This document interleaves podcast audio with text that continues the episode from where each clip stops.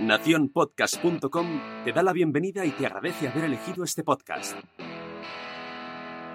Hola, somos Laura Pastor y Estefanía García. Y te damos la bienvenida al Club de las Vaginas. Si quieres ser socia, atención a las reglas. La primera regla es ponerte cómoda. La segunda regla es disfrutar aprendiendo con cada podcast. Atención a la tercera regla. Si tienes alguna pregunta, haznosla llegar.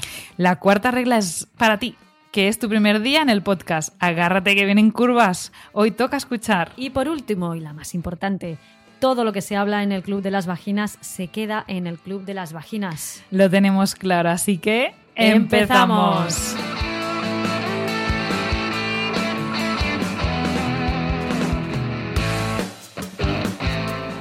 Fluidos, fluidos, fluidos. Las relaciones íntimas van de olores, sabores, gruñidos, sudores y eyecciones. Piénsalo.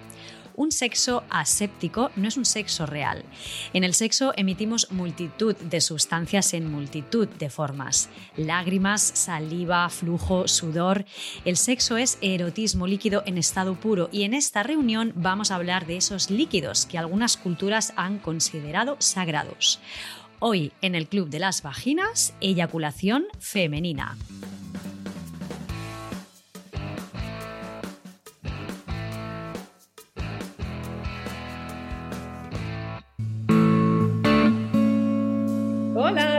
¿Qué tal? ¿Cómo estás? Muy buenas, Estefanía. Pues aquí volvemos con otra reunión con muchas ganitas. ¿Cómo estás tú? Es verdad.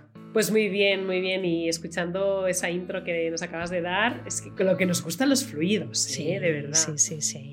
Salgo y lo que nos queda, ¿eh? Para hablar sobre estas cosas. Pero la de hoy la teníamos ahí entre manos y hacía tiempo que queríamos hablar de esto. Te diría que ya, ya llegamos a un punto que es para resolver mitos de esto, ¿no? Ya se ha hablado tanto de esto que vamos a decir, venga, vamos a decir las cosas claras y por su nombre. Pues eh, sí, reunión con uno de los temas de vanguardia que hemos preparado para todas las socias y socios. Hace tiempo que lo tenemos en la recámara y hoy vamos a poner sobre la mesa eh, pues uno de los temazos sobre sexualidad femenina que es la eyaculación. La eyaculación y, eh, y, y sucedáneos, vamos a llamarle, ¿no? Porque para esta reunión, como bien dices, pues hemos investigado, nos hemos dado un paseo a ver qué se cuenta la comunidad científica sobre la eyaculación femenina y también os hemos preguntado sobre vuestras experiencias acerca de este fenómeno. Y cuando hablamos de eyaculación femenina, ¿qué nos contesta la gente? ¿De qué habla la gente cuando se menciona este tema? ¿Qué es o qué creemos que es? Pues mira, lo que vemos en primer lugar eh, es, como no, confusión, ¿no? Es lo que decíamos. Te pones a buscar y encuentras de todas las opiniones y la verdad que todo, hay que decirlo, poco científico, ¿no? Uh -huh.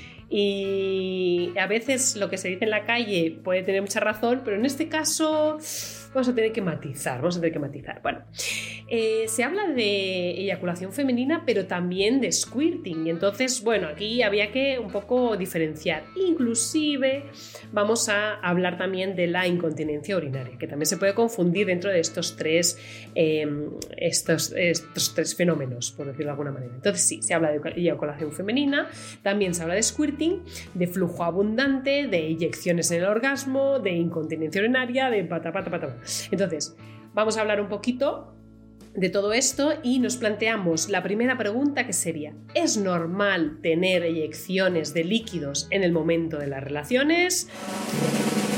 Sí, claro que sí. La respuesta es sí, rotundamente. Sí. Además, ya hemos hablado en algunas reuniones eh, la importancia de los fluidos, que muchas veces los, los, bueno, los tratamos como fluidos barra lubricantes, etcétera, y que, bueno, que siempre que es de una forma fisiológica, pues bienvenidos sean. Bueno, pero cuando hablamos de lo que hemos dicho de la eyaculación, todo es lo mismo. Y ahí la respuesta es no. No es todo lo mismo, así que bueno, ya os anticipamos que la eyaculación femenina es un proceso fisiológico y es distinto al squirt y que por supuesto eh, tampoco tiene nada que ver con la incontinencia urinaria, al menos esto es lo que concluyen los estudios que hemos consultado, que no han sido pocos. Y bueno, hemos hecho una extensa revisión, como siempre. Y también hay que subrayar una vez más que sigue faltando investigación y ensayos clínicos de calidad en estos temas, sobre todo por, eh, por dos cosas, tema sexo y tema mujer, ¿no? Y ahí lo juntamos dos, dos y ya nos quedamos con poca cosa. Pero bueno, va mejorando, va mejorando. mejorando, Tenemos que decir que va mejorando. Así que ya hemos matizado. Pues lo siguiente es, vamos a hablar de algunos conceptos. ¿Qué, te parece si, si, bueno, vamos hablando un poquito de cada uno y ahí ya nos aclaramos?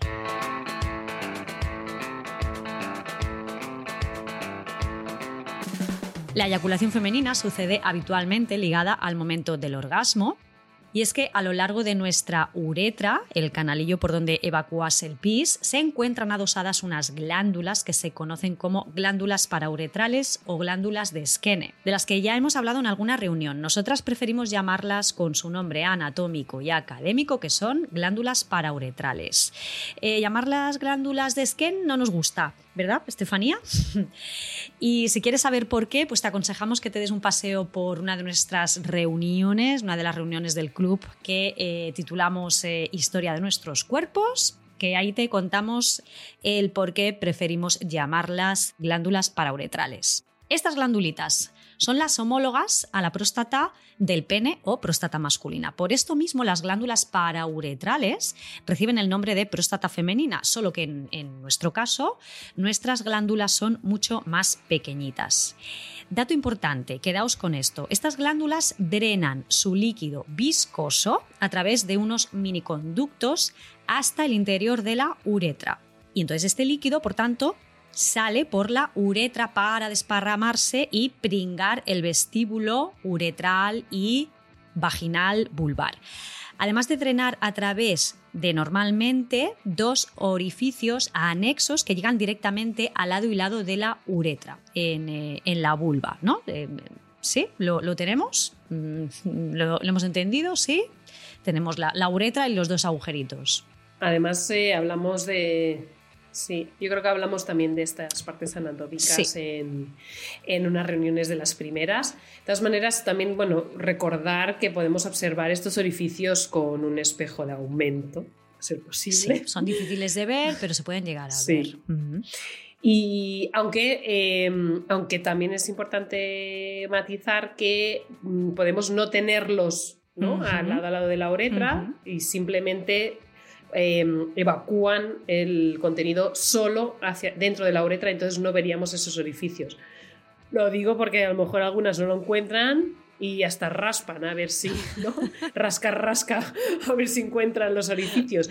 Entonces, por lo general, porque sí que me he encontrado, por lo general es, están de lado a lado de la uretra, pero en algunos casos no están, no sí, puede ser una inconstancia anatómica.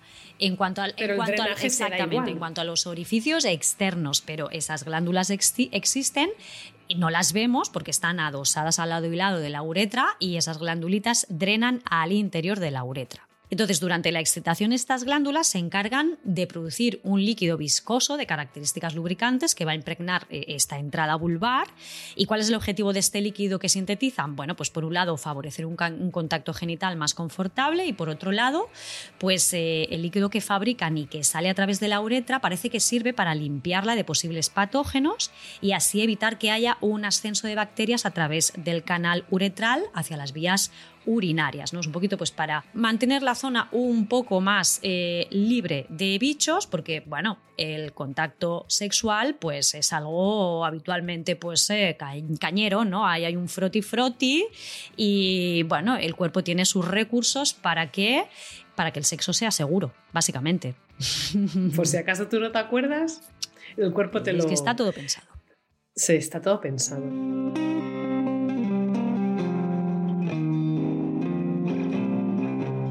En el momento del orgasmo es cuando estas glándulas reciben eh, un pico máximo de estimulación y se comportan tal cual como la próstata en el pene.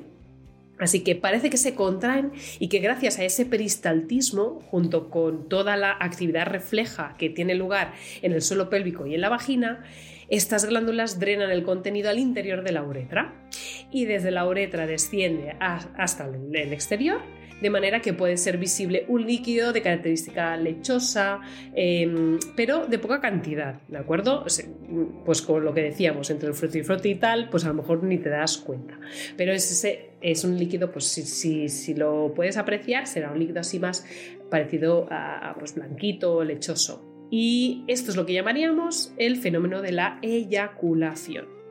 Como características del líquido que, se emite en esta eyaculación, curiosamente contiene el antígeno prostático, que es la fosfatasa alcalina, y que son dos marcadores que contienen el líquido seminal.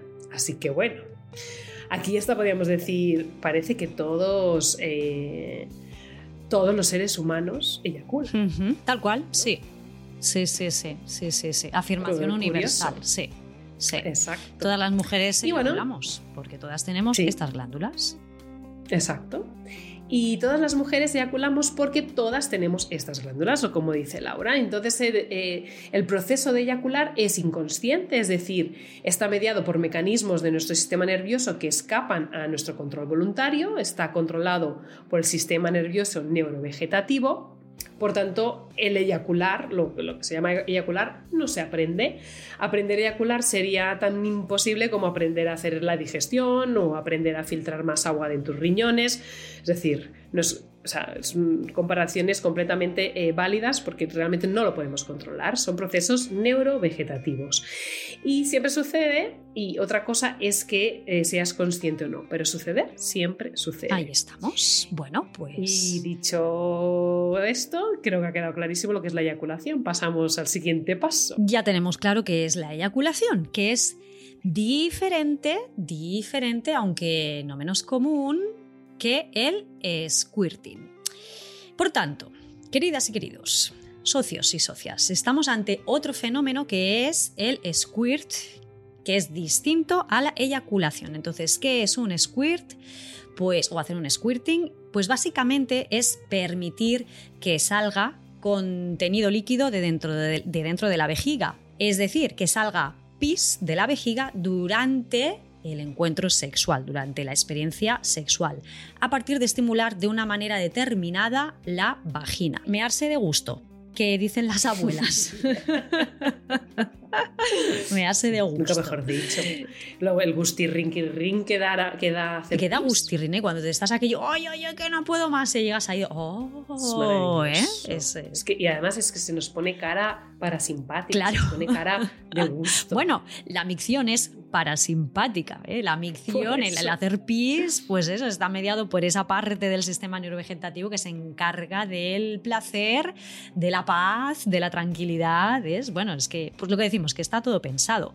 Entonces el squirting se consigue a base pues, de un estímulo determinado, especialmente de estimular, concretamente de estimular la cara anterior de la vagina, esa zona conocida durante mucho tiempo como punto G. A día de hoy sabemos que no es un punto, sino un área donde confluyen distintas estructuras, como la unión entre la vejiga y la uretra, además de las glándulas parauretrales que también evidentemente van a estar en esa zona y el clítoris y también sobre el punto G, no punto G, zona G, o completo clito uretro mm, vesical, eh, que es menos romántico todavía, el nombre que se le da científicamente, pues también tenéis una reunión sobre este tema. Así que mm, tiráis hacia atrás en nuestras reuniones y os ponéis al día.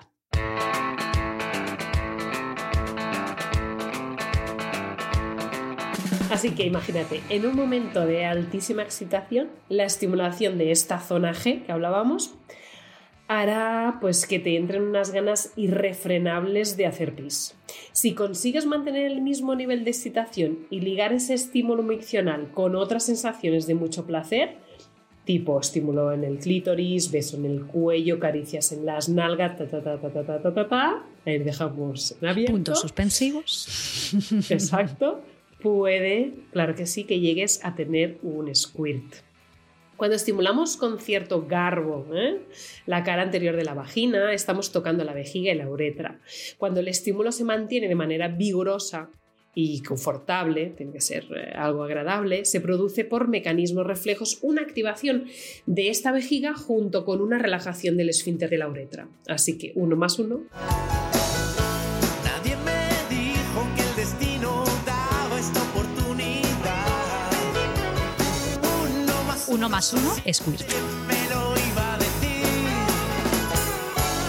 Era tan fácil ser feliz. Si se estimula la, si se activa la vejiga y se relaja la uretra, eso es igual a micción. Y a continuación, pues un escape de contenido de la vejiga se va, se va a producir, ¿no? Vamos, vamos que es lo que llamamos mear, bueno, es que lo podemos decir tal, tal Sí, cual, ¿no? Es, que te es- meas. eh, sí, o sea, de decir, Pero- me- pero- ahora me mearía encima y lo haces, exacto. Ahora me mearía, pues méate. Y sí, ese es eh, eso es pis, es, mucho más diluido que la primera orina de la mañana. No te imagines ahí un, un líquido mm, súper eh, mega amarilla, amarillo, pero, pero es pis. Y durante la excitación eh, suceden cosas muy curiosas porque todo el organismo se pone a trabajar a tope y los riñones también. Y entonces el filtrado renal se activa y tu vejiga se llena de pis.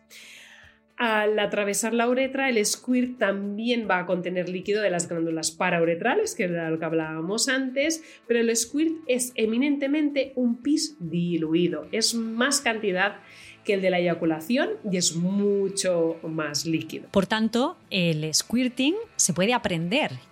¿Cómo se puede aprender a hacer un squirt? Pues cediendo a esa sensación miccional, intentando no frenarla cuando tu cerebro te diga, ojo, que aquí ahora no toca hacerse pis encima, ¿no? Que, que ahora no es el momento de de mearse. Bueno, pues eh, podemos educar a las sensaciones, básicamente, podemos educar al cerebro, podemos darle un significado placentero a esa sensación previa a que la vejiga se active, sobre todo teniendo claro que es que son reacciones eh, fisiológicas, son reacciones naturales de la respuesta sexual.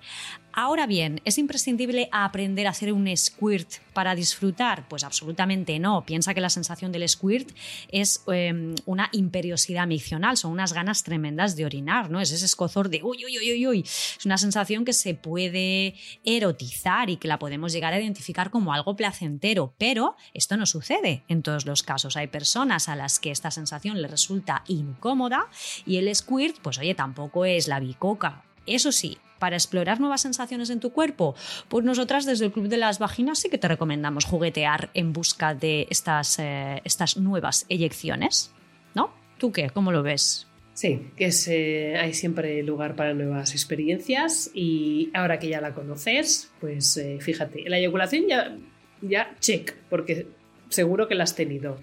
Y ahora pues el squirt, pues oye, si te apetece, no te sientas eh, mal con ello, pero tampoco es lo que dice Laura. O sea, tampoco es una cuestión de, no, no, ay, esto para tener sexo completo tengo que tener un squirt. Eh, he, llegado a tener, he estado en conversaciones entre algunas personas y dejando entender, bueno, que se, como se sobreentendía que la que llegaba a tener un squirt como que tenía mejor sexo que el resto. Claro. Y no, es que Nada. siempre estamos con lo mismo, ¿no? Hay como, como, como modas, ¿no? Nos, nos movemos a, a- a rachas, ¿no? A modas y ahora pues es como que está la moda del squirt, ¿no? Igual que el, el- objetivo de alcanzar el orgasmo a través del coito, ¿no? O es como, eh, como- son como metas eh, sexuales que parece que tienes que alcanzar para que tu placer sea validado, ¿no? O para validarte como una buena amante. Y para nada, para nada. ¿eh? Eh, En el sexo, pues oye, eh, para gustos hay colores y sobre todo aquí el tema está en experimentar, en explorar y en quedarte con lo que a ti a nivel subjetivo más placer te, produzca y no con lo que se supone que te tiene que gustar, porque luego, bueno, pues así nos luce el pelo, ¿no? Que al final ah, muchas veces estamos haciendo eh, prácticas que ni fu ni fa, nos gustaría hacer otro tipo de, de juegos, pero no lo hacemos porque, ah, no, es que claro, se sale de ese normativismo ¿no? que nos han vendido de cómo tiene que ser el sexo. Así que a explorar, pero sin obsesionarse. No es incontinencia, es, eh, hay, que, hay que decirlo principalmente porque eh, es algo consciente, ¿no? Eh, no es incontinencia, el squirt um, no estás teniendo una disfunción cuando permites esa salida de orina durante tu actividad sexual. ¿Y por qué? Porque una incontinencia es imparable, no se asocia a una excitación elevada, no se percibe placer y se da en muchas situaciones y cuando se da en- durante las relaciones sexuales, eh, si, se, eh, si acontece sin, sin, sin ser consciente de ello, ahí sí que hablaríamos de una incontinencia. ¿no? El squirt sucede previo a la estimulación de la cara anterior de la vagina, es algo muy concreto. La incontinencia urinaria coital sucede a veces con el simple, el simple, eh, simple perdón, cambio de postura o del impacto que, que implica la, la entrada del pene o de cualquier juguete en el interior de la vagina. Eh, además, las mujeres que sufren de incontinencia urinaria coital suelen mostrar esta incontinencia urinaria también en otros momentos del día y que, bueno, que surge esta pérdida de orina involuntaria. Así que, bueno, diferenciar que tanto eyaculación como squirt no es incontinencia. Ahí estaríamos hablando de una disfunción. Y para saber si hay una disfunción urinaria, pues qué mejor que hacer un check-in de tu suelo pélvico con tu fisioterapeuta. ¿Vale? Es quien te va a sacar de dudas para verdaderamente mm, saber, eh, diagnosticar si lo que te está sucediendo es una incontinencia o es nada, que tienes un cuerpo maravilloso y que responde de una manera espectacular ante los estímulos placenteros. Que seguramente que es eso. Inclusive eh, decir eh, quizá que, bueno, hemos hablado de varias cositas como la estimulación en la zona, en la zona G. A veces puede ser incómoda esa- ese tipo de, de toque, etcétera. Si hay algo que te, te- huele mal, no, te parece normal, ese, hay una, incomodidad, inclusive dolor en alguna zona de la, vulva, de la vagina, en esa zona, pues ahí también te recomendamos visitar a, tu fisioterapeuta eh, de suelo pélvico para que veas si está todo ok, ¿de acuerdo? Porque es verdad que estimulamos esa zona no solamente para el squirt, sino para otras eh, situaciones y que no debería ser incómoda, ¿vale? No debería doler. Así que bueno, atención, siempre hablamos de todo esto de una forma mm, descontraída y relajada, pero siempre teniendo en cuenta que estamos hablando desde la normalidad y si hay algo que no funciona bien, pues ahí estamos nosotras esperándote. Estupendo. Pues eh, yo creo que ya queda todo aclarado, ¿verdad que sí?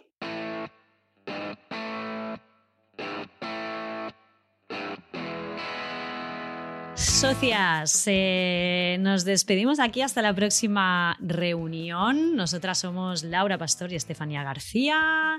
Nos podéis encontrar eh, a través de nuestras redes sociales, en Instagram y a través de nuestras webs. A Estefanía la encontráis a través de su web fisiodona con PHY, fisiodona.com y arroba eh, fisiodona en Instagram y a mí Laura Pastor pues me encontráis en Instagram en forma por dentro y en mi web también en formapordentro.com se me había olvidado Vamos mal, ¿eh? voy mal, voy mal. ¿Dónde podéis escuchar esta reunión y todas las reuniones del Club de las Vaginas? Pues en las, en las principales plataformas de podcast, iBox, iTunes, Spotify y Spreaker. Por favor, dadnos cinco estrellitas que así nos ayudáis a llegar a muchísima más gente. Estefanía, Pues nada, Aquí lo dejamos. a compartir mucho todo esto. claro que sí. Y oye, como el que no quiere la cosa, lo pones en el coche y si estás yendo de vacaciones con tus compis, pues ya os ponéis al día. Cinco en uno, si sois cinco. Temazo, temazo de conversación. Te mato, ya te digo. Y seguro que, y seguro que sacáis muchas cosas en claro. Besitos. Besitos, nos eh, os escuchamos en la próxima reunión. Chao, Hasta chao. pronto. Muchas gracias.